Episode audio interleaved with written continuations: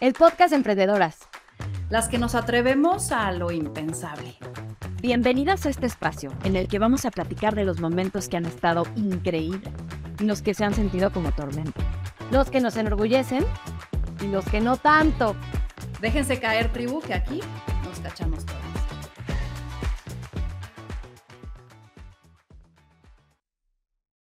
Hola tribu, bienvenidas a un capítulo más del podcast de emprendedoras.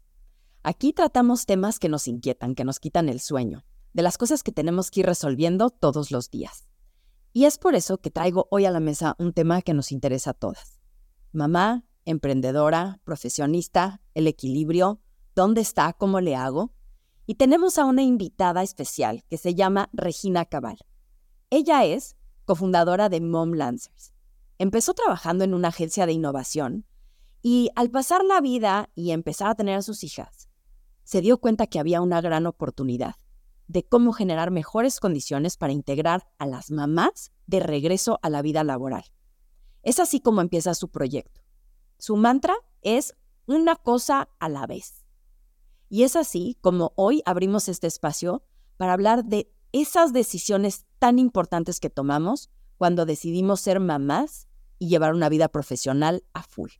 Bienvenida, Regina. Muchísimas gracias, Carla. Qué gusto estar aquí con ustedes en este podcast. Oye, Regina, como tú sabes, pues esto es una tribu y cada vez que alguien se integra, bueno, tú no te estás integrando, tú ya habías estado aquí, es más, ya habías participado en un podcast con nosotros hace ya tiempo. Em, pero hacemos cuatro preguntas como para empezarnos a conocer e identificar. Entonces, la primera es, ¿qué te hace feliz? Me hace feliz jugar con mis hijas como niña. O sea, ponerme yo como niña y jugar con ellas. Por ejemplo, tenemos un juego de, de alberca de la reina de la orilla y es, pues una es la reina de la orilla y se encarga de aventar a las otras. Eso me hace muy, me divierte mucho y me hace muy feliz. Me encanta la reina de la orilla. Es un término a, a utilizar. Muy bien. Oye, la otra, pues como a todas las emprendedoras, hay cosas que nos motivan, hay cosas que nos impulsan pero hay cosas que nos ocupan la mente todo el tiempo. Le decimos lo que te quita el sueño. ¿A ti qué es lo que te quita el sueño? A mí, pues, que creo que le pasa a todas las emprendedoras, me quita el sueño no vender y no lograr pagarle a la gente que colabora conmigo. O sea, eso cuando de verdad no duermo, cuando me sale dermatitis, es pues cuando ahí viene el cierre de mes y, a lo mejor no te han pagado, ¿no? A lo mejor sí vendiste, pero no has cobrado. Eh, la verdad, eso es lo que me quita el sueño a mí. Sí, la inquietud de poder cumplir con lo que necesitamos hacer para que esto siga adelante siempre es un peso importante. Oye, pero al final lo resolvemos y al final todos los días va saliendo el sol para todos y nos damos cuenta que a veces, por supuesto, necesitamos ayuda. Eh, a veces nos sentimos que lo podemos todo, pero también es de valientes reconocer en dónde necesitamos que alguien nos venga a ayudar o necesitamos conocer más. Cuéntanos, tú si levantaras la mano, hoy en qué pedirías ayuda? Hoy yo pediría ayuda en, en constancia, ¿no? En, en, el seguimiento, en la disciplina, en, en lograr que todas, porque sí, tengo una mente muy creativa, ¿no? Y de repente saco así como, soy como fuego artificial, y así, no, se me ocurrió esto y lo vendo y hago y grito. Y luego hay que tener constancia, hay que tener disciplina, ahí es donde yo yo pediría más ayuda. Perfecto. Es importante reconocernos, ¿no? O sea, como que a veces no te avientas a algo porque piensas que no estás tan fuerte en eso, pero este espíritu emprendedor es, es una cosa increíble y a veces nos hace saltar a cosas que pensamos que nunca hubiéramos hecho. Y esa es mi cuarta pregunta. ¿Qué has hecho que te haya parecido impensable? Pues a la Regina anterior renunciar a mi trabajo. O sea, yo era alguien que, que le fascinaba trabajar, que me definía. Yo trabajé desde cuarto semestre de la universidad. Imagínate que hasta me llevaba el yoyo. Antes se utilizaba, bueno, no sé, ahorita, no, ahorita ya creo que se Pero antes tenías tu credencial con tu yoyo, ¿no? Y tenía mi Nextel. Y bueno, el pertenecer a una empresa me definía mucho. Y nunca creí que fuera yo a, a renunciar para emprender, ¿no? Eso fue algo, pues sí, que no, si le hubieras dicho la Regina de sus 20, yo me imaginaba así trabajando en Nueva York, Madison Avenue, en una superagencia, Y, y pues no, la vida fue tomando otros rumbos. Pero qué importante lo que dices, porque definitivamente vas creciendo. A ver, estudias algo, te imaginas en ti en algo, y por supuesto hay una serie de, de, estructuras mentales que nos vamos comprando a lo largo del tiempo de cómo se ve que yo sea en, en, mi futuro, ¿no? O sea, cómo se ve que yo trabaje, qué significa que yo trabaje, ¿no? O sea, como tú dices, el yo-yo, este, los mails, es, o sea, una serie de elementos, el tener jefe, este, la estructura, el ir a, a comer con el godinato, este, el lunch en el lugar, o sea, como que hay una serie de cosas que envuelven qué significa trabajar. Y qué fuerte darnos cuenta a veces que ese qué significa trabajar es dedicarnos el 100% de nuestro tiempo, esfuerzo, recursos que tenemos dentro, ¿no? Dedicado a cumplir una tarea para una empresa, ¿no? O sea, que, que te das cuenta que le acuerdas a ese set de reglas todo el poder. ¿A ti, cómo, a ti cómo, cómo, cómo empezó la cosquillita de decir, de trabajar en ese gran lugar a decir, con permiso, ya me voy? Pues mira, la verdad la cosquillita no nació de mí. Fue culpa 100% de mi esposo. que quiso, sí, de verdad, o sea, que, que quiso cambiar de, de ciudad. Él es arquitecto vivíamos en Ciudad de México y también yo estaba embarazada de mi segunda hija y, y, él empezó con esta idea de, oye, vámonos a vivir a Querétaro. Y yo, híjole, no sé, entonces si quiero, o sea, a mí me encanta mi trabajo, gano bien, había logrado negociar ya flexibilidad, o sea, yo iba medio tiempo, mi sueldo era variable conforme a los proyectos en los que me metía, tenía un ambiente increíble, o sea, de estas empresas que, que parte de tus le llamaban ellos el sabático, que bueno, no era un sabático, pero una, una prestación era que te ibas a un gran evento de innovación una vez al año, ¿no? Así a Fast Company, este, o sea, era, era muy flashy, era algo muy lindo, la verdad. Y, y pues empieza él con esta cosquillita de, oye, me quiero mudar allá, hay más oportunidad. Y, y yo así de, ¿qué? pues no sé, a ver, déjame ver. Y empecé a platicar con, con la empresa en la que estaba, eh, oigan, ¿y qué pasaría si me voy a Querétaro? Y me dijeron, bueno, pues a lo mejor abrimos una sucursal, ¿no? Ahí vamos viendo. Pero sí, la verdad sí influyó que yo traía una panza así. Pusimos una fecha, según yo iba a abrir, y de repente como que la comunicación no fue tan clara y fue, ah, estás renunciando porque te vas a Querétaro. Yo, ¿qué? No, yo iba a abrir una sucursal. O sea, fue, fue como algo, algo raro, ¿no? Fue, bueno, pues ya, y, al final fue, aquí las puertas siempre van a estar abiertas, ya cuando llegues a Querétaro nos hablas y vemos qué hacemos. Total, que pues yo llegué, tuve a mi hija, a mi segunda hija, y traía yo ya la cosquillita de Mom Lancers, porque la empecé a ver y la empecé a experimentar, que, que Mom Lancers es cómo podemos darle trabajo a mamás eh, que hayan renunciado a, sus, a sus trabajos y dije, bueno, pues mejor me dedico a echar a andar esta idea, ¿no? Entonces fue, fue medio circunstancial, medio que vi la necesidad allá afuera, fue que vi muchas de mis amigas que, que pasaban por situaciones similares eh, y yo decía, oye, pero esta es la, esta va que vuela para ser la directora de la empresa, ¿no? Esta va que vuela para ser VP y de repente, no, ya renuncié. ¿Qué? ¿cómo que renunciaste? ¿Qué pasó? ¿No? Y, este, y en ese momento, te estoy hablando prepandemia, no había tanta apertura a trabajos remotos, a trabajos flexibles, em, y yo sentía que era como, como que mis soldaditos iban cayendo, ¿no?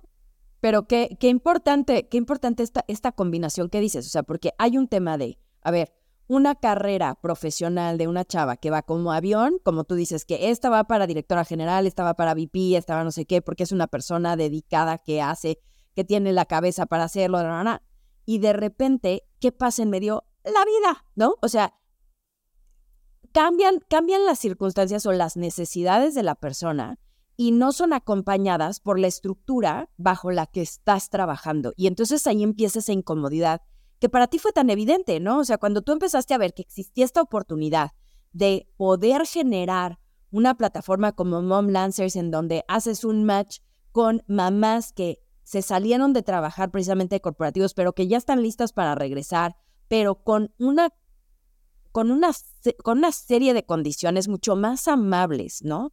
Con, con, el, con el ser mamá, pero sin dejar de valorar, o sea, el cerebro, la cabeza, las habilidades, eh, todo el potencial que tenemos como mamás que quieren estar trabajando otra vez. Cuéntame, en esta oportunidad que ves de, de mercado, o sea, ya después de sentir esta incomodidad, cuando tú dices, a ver, si mi amiga, si mi hermana, si mi prima, si mi Ana están en esta situación, ¿qué es lo que podría solucionarles? ¿No? O sea, porque a lo mejor hay alguien que se va por decir, voy a hacer una revolución de condiciones laborales y vamos a que cambie la ley y vamos a... ¿Tú cómo empiezas a, construir en tu cabeza esta, esta idea de generar este espacio de, de Mom? Pues eh, empezó todavía yo estando en esta empresa, ¿no? Eh, y de repente ah, era una agencia de innovación y ahí traes a muchos expertos para algunos procesos, ¿no? Si estás haciendo el futuro de la cerveza, el futuro de las papitas, o sea, de repente traes para cada proyecto algún experto. Y mm, justo estaba trabajando yo un proyecto para 3M y había que sacar teníamos que sacar un tamaño de mercado de algo que era complejo, que, yo no sabía cómo hacer, y rebotándolo con una amiga que es economista, que justo ella se había dado una pausa de un año para estar con su bebé, me dijo, ah, está bien fácil, mira, cruzas esta información del INEGI con esta información que seguramente ellos tienen de ventas y haces una calculadora y ya te saca el tamaño de mercado. Y yo, wow. Y hasta le invité, o sea, ella fue a presentar con, con el con el cliente y dije, ah, pues así podrían trabajar las mamás. O sea, ella está de, sí, se hizo una pausa de un año por decisión propia, pero le dedicó dos semanas full a esto y pues ganó una lana, yo quedé bien con el cliente, ¿no? Entonces, pues de ahí empezó esta, esta inquietud por proyecto inicialmente. Por eso se llama Mom Lancers, porque era pues juntar mom con freelancer. Pero esto después fue evolucionando, como que es como, un, como, como si fueran etapas de vida. Hay etapas de maternidad, ¿no? Hay, hay una etapa en la que pues no tienes nada de tiempo, pero luego hay una etapa en la que a lo mejor tus hijos ya están más grandes, ya están en primaria, me he dado cuenta que es cuando sucede mucho primaria, que ya es de, oye, ya, ya tengo más tiempo, ya están en las clases, y luego ellas quieren regresar, quieren regresar al, al, mundo corporativo, ¿no?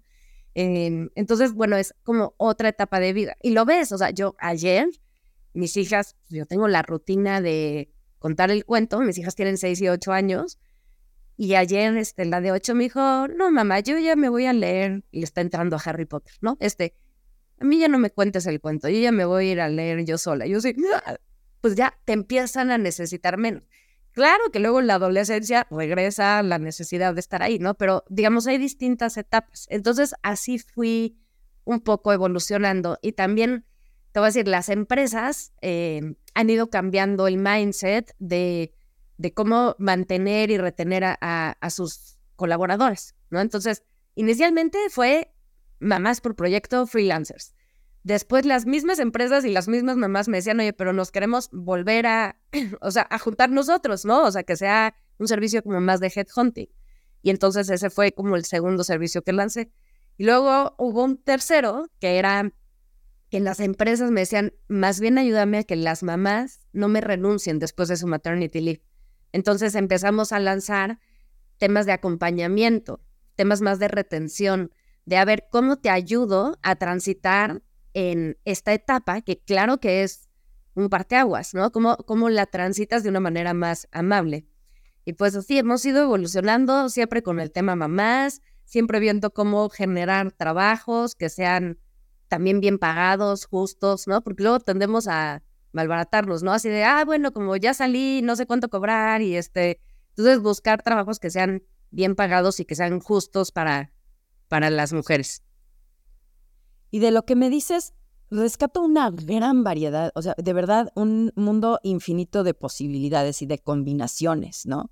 O sea, como tú dices, las diferentes etapas de la maternidad, pero al mismo tiempo la diferente especialización que tienes, ¿no? hay carreras o hay profesiones que van a una velocidad importantísima, pero las habilidades que nosotras tenemos, la verdad es que también van evolucionando, pueden ir cambiando y se pueden desarrollar de diferentes maneras. Em, es bien difícil cuando alguien te pregunta, ¿no? Cuando está eh, embarazada, decir, híjole, ¿qué voy a hacer? O sea, creo que es, son de las cosas que hay tantas respuestas como las estrellas, de saber cuál es esa respuesta correcta para ti.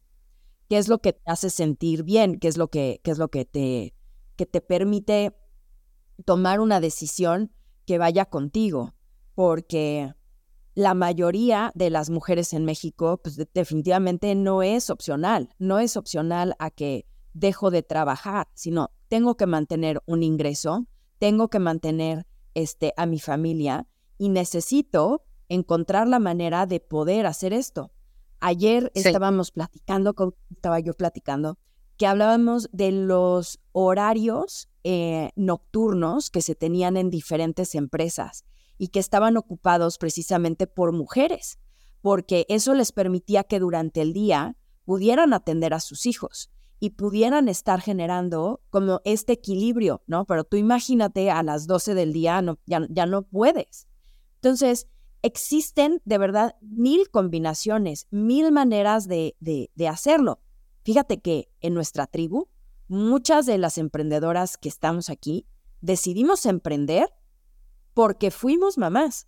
O sea, encontramos el, esa incomodidad que nos causaba toda la estructura y todo el manejo de nuestros tiempos y de nuestras prioridades, pensamos que una salida era la parte de emprender.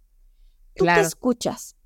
¿Qué te dicen ahora en donde, a diferencia, porque es cierto que cambió tanto el mundo pre-pandemia y post-pandemia, ¿qué te dicen hoy las mamás que quieren encontrar este equilibrio ya con estas herramientas más digitales que tenemos a la mano? Pues mira, eh, sí, eh, la promesa, digamos, la promesa de valor es bien, bien alta. Cuando entran a Mom Lancers y les decimos va a haber esta, estas trabajos amables con, con, con ser mamás, sí se están imaginando un tema que sea remoto, se están imaginando un tema que sea, eh, pues sí, eh, flexible, ¿no? De, de, tiempos, pero sí las veo también que, que, les está costando trabajo encontrarlo. Em, o sea, te voy a decir, yo creo que es, no sé, es, es como, como una, una moneda de doble, pues sí, pues como moneda, dos caras de la moneda, ¿no? De que llegas con mom lancers y dices, ay, son amables con mamás, pero luego cuando llegan a la entrevista de trabajo con la empresa y lo primero que ellas dicen y lo primero que ellos muestran es la prioridad de ser mamás, o sea, sigue habiendo sesgos. O sea, sí sigue pasando que de repente dicen, oye, pues no, no pasé, em, no, no pasé la entrevista más allá y hablas con el, con el hiring manager, ¿no? Con la persona que se encargaba ahí. No, es que ya, yo solo estoy ofreciendo dos días remoto y ella quería los cinco días remoto.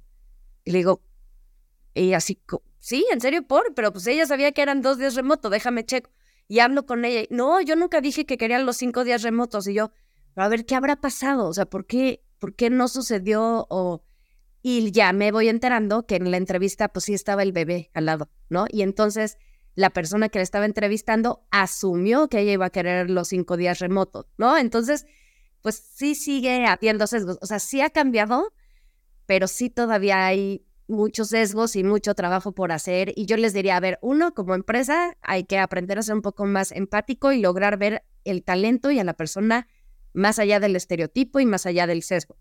Y como mamá, también hay que aprender a demostrar tus talentos, a demostrar tus logros, porque luego cuando llegas como, como mamá a una entrevista, bueno, de por sí las mujeres tendemos como a hacernos un poco menos y ser más condescendientes y hablar de, como que no nos gusta presumir, ¿no? Entonces, pues hay que llegar un poco más powerful a esas entrevistas y no con la carta de soy mamá así tan gigante. No, a ver, lo que tienes que demostrar es quién eres tú como persona, como talento. Es que estás hablando de una parte, híjole, que a todos nos pega y es la capacidad que tenemos de mostrarnos vulnerables, porque estás hablando de, estás hablando de ti, y estás hablando de ti en una circunstancia que no conoces, estás hablando de ti en una circunstancia sensible, ¿no? O sea, porque son, es, o sea, es tu vida, ¿no? O sea, es, tu maternidad, tú, y, piensas que es, es único, ¿no? Entonces, e, es, esta manera de, de podernos comunicar con alguien con quien vamos a querer tener un intercambio de yo voy a ofrecer mis servicios profesionales. ¿Por qué? Porque soy una fregona, una fenómena en todo lo que hago este, profesionalmente hablando, pero también tengo otras necesidades que tengo que hacer. Y aquí viene algo que tú dijiste ahorita, interpretamos de los dos lados, ¿eh? Y creo que eso es, o sea, la capacidad de ponernos lentes diferentes, porque si yo voy a pedir precisamente un trabajo o si voy a buscar otra, otra alternativa de cómo encontrar el equilibrio de esta manera laboral, si salgo con la espada de defendiéndome, difícilmente voy a lograr una, una comunicación abierta, ¿cierto? Sí, sí, sí, sí. sí entonces, entonces nos cuesta trabajo. Sí, es, yo creo que este camino, digo, a todas las personas no sirve, pero el tema de la maternidad con, con lo profesional o emprendedora que puede ser, requiere muchísimo trabajo de autoanálisis, mucho trabajo de valor y de decir, a ver, no estoy aquí que me están haciendo una caridad de, ay, como soy mamá, entonces me dan este trabajo o me dan este proyecto. Es, te lo están dando porque lo vales y lo mereces, pero tienes que creértela tú. Y, y te lo dice alguien que no sabes, yo como sufro de, ay, ¿qué estoy haciendo? Este, si vale la pena, no vale la pena. O sea, yo sufro muchísimo de, de, y me dicen, Regina, ya, ya saliste en Forbes, ya te la puedes creer. Y yo, no, pero ¿qué estoy haciendo? Está todo mal, ¿no? O sea, como que tendemos a, a criticarnos mucho, a irnos para abajo, a regalar nuestro trabajo. Y es de, a ver, tienes que, y, y de verdad, yo tengo una libretita que me voy apuntando a ver qué conseguí, qué logré. O luego, yo soy de vieja escuela, ¿no? Y de repente tengo mis post-its, ¿no? De lo que tengo que hacer, los ordeno un poco como importante y urgente, pero luego voy consultando los que ya hice, porque porque me sirve mucho ver que sí avance en algo, ¿no? Entonces, este, pues sí es, es, es, es rudo. Pero bueno, a lo que iba es mucha claridad de lo que quieres, es necesaria, ya seas profesional o emprendedora, y ya que tienes la claridad, puedes negociar. Y hay mil maneras, como bien decías, y me lo decía también mucho mi psicóloga. Yo cuando me iba a convertir en mamá, yo sentía que me iba a morir. O sea, yo sentía que era como sí, o sea, ya la Regina que existe ya va a dejar de existir y ya todo va a ser diferente y lo veía todo yo muy blanco-negro y la psicóloga me decía, a ver, hay mil maneras de estar en este mundo. O sea, pregunta, habla, este, negocia y esto me lo dicen mucho mamás también, incluso que están dentro de la empresa, que, que dicen, bueno, es que no está escrito en las políticas, pero a mí se me ocurrió hablar con mi jefe y preguntarle si podía hacer esto o no, con mi jefe o jefa, y resulta que sí, ¿no? Nada más que hay que pedir, hay que pedir lo que queremos y para pedir lo que queremos, pues tenemos que tener claridad de qué queremos. Oye, me encantó que nos enseñaras tus post-its porque, a ver, en el mundo emprendedor siempre decimos, es un camino muy solitario porque vas tú con tu cabeza y, y vas resolviendo de acuerdo a cómo tú vas pensando que son las cosas, ¿no?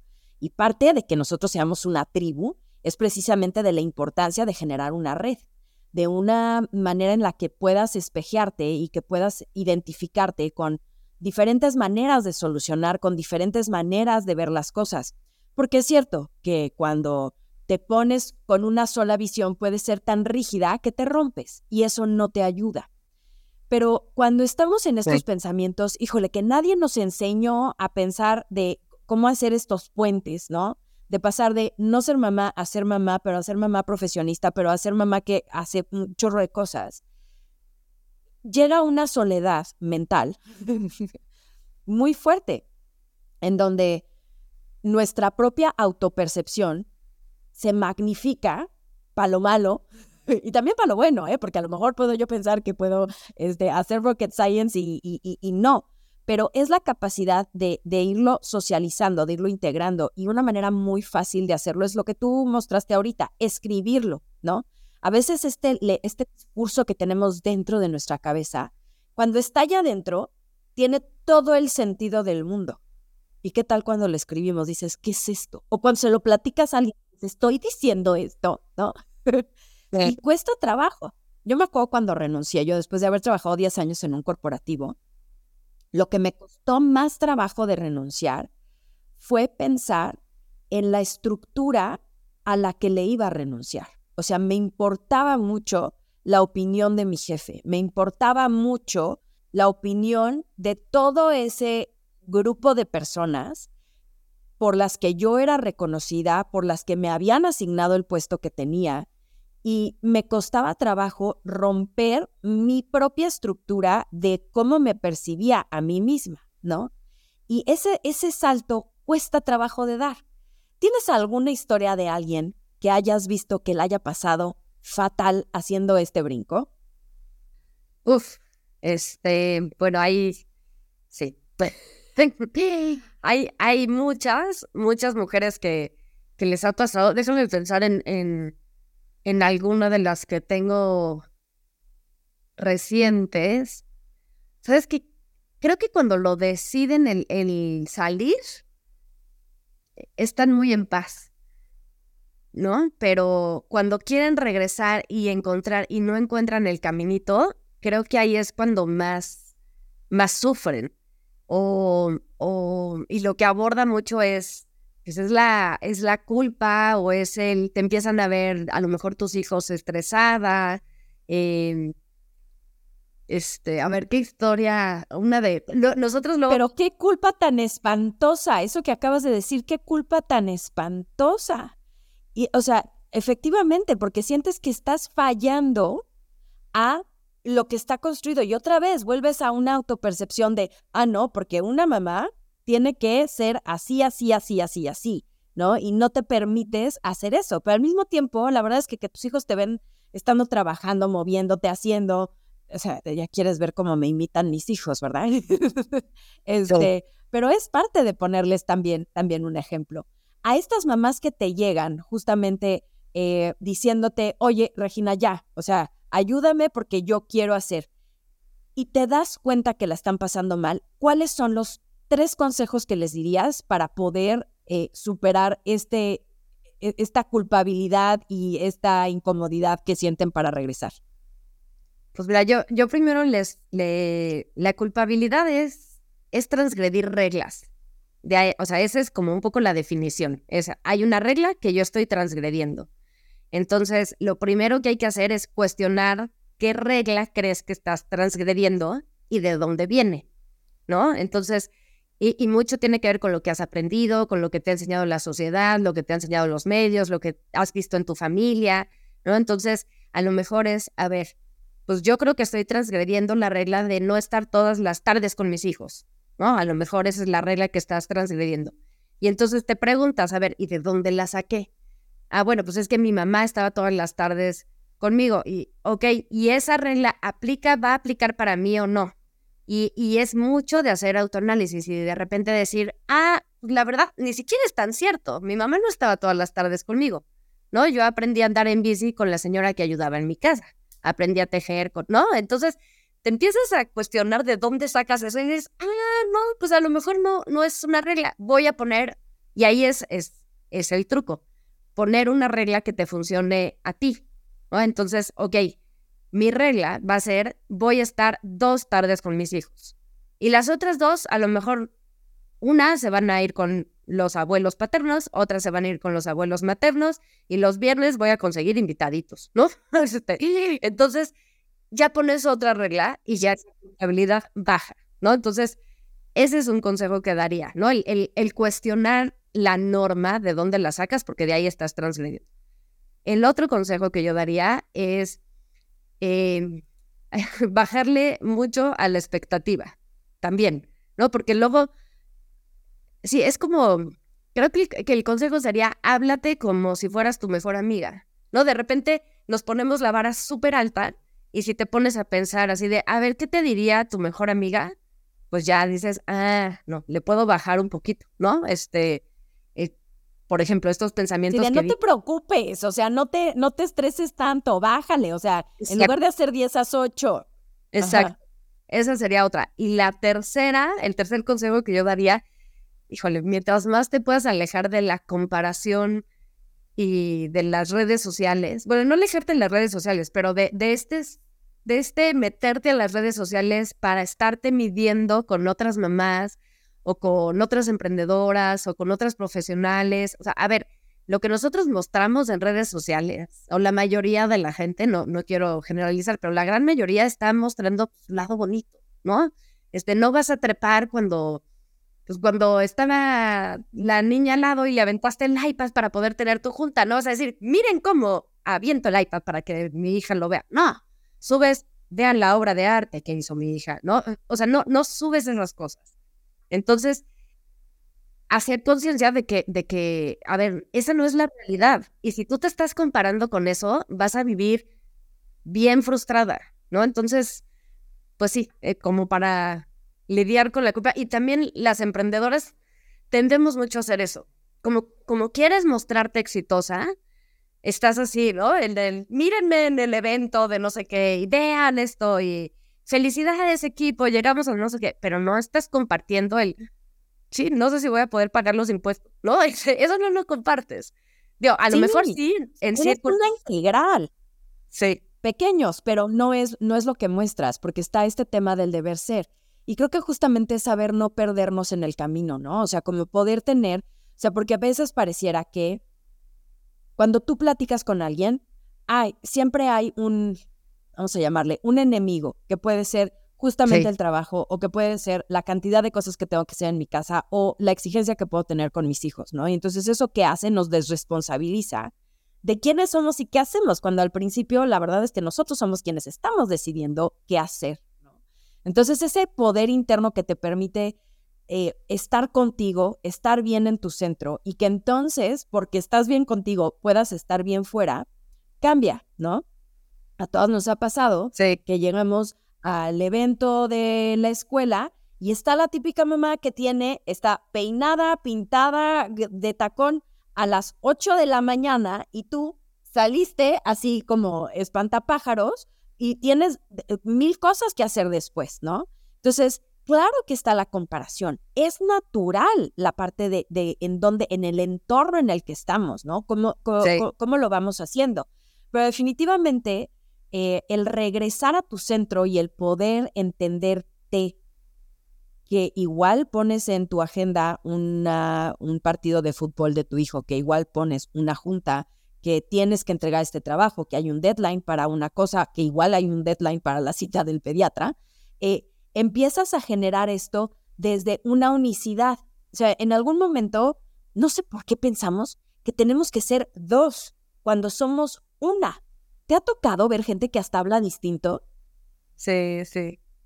Sí, por eso a mí me encanta lo que están haciendo en Victoria, ahora que fui al, al Victoria Fest y había una cantidad de pláticas y de eventos de autoconocimiento y que la carpa roja y, en, y, y dije, es que claro, o sea, más allá de manejar bien tus números y de hacer el business model canvas y de hacer, o sea, que todo eso lo necesitas como emprendedora, claro que también necesitas toda la parte como de, de ponerte como prioridad y de conocerte y de saber, bueno, ahora que, que está hasta de moda lo de encontrar tu ciclo y es, claro, te hace sentido y dices, oye, sí, pues si entiendo mi ciclo, a lo mejor el workshop no me lo pongo en el día que me siento, eh, que esto me lo enseñó Isabel Rauhain de Espacio Incómodo, ¿no? Pero a ver, no me lo pongo en el momento de, de invierno, me lo pongo en el momento de verano y voy a estar mejor y más lúcida. Y ella decía eso, que, que la expectativa de la sociedad luego es que siempre seamos como somos en el verano, refiriéndonos a nuestro ciclo, ¿no? Que es cuando estás más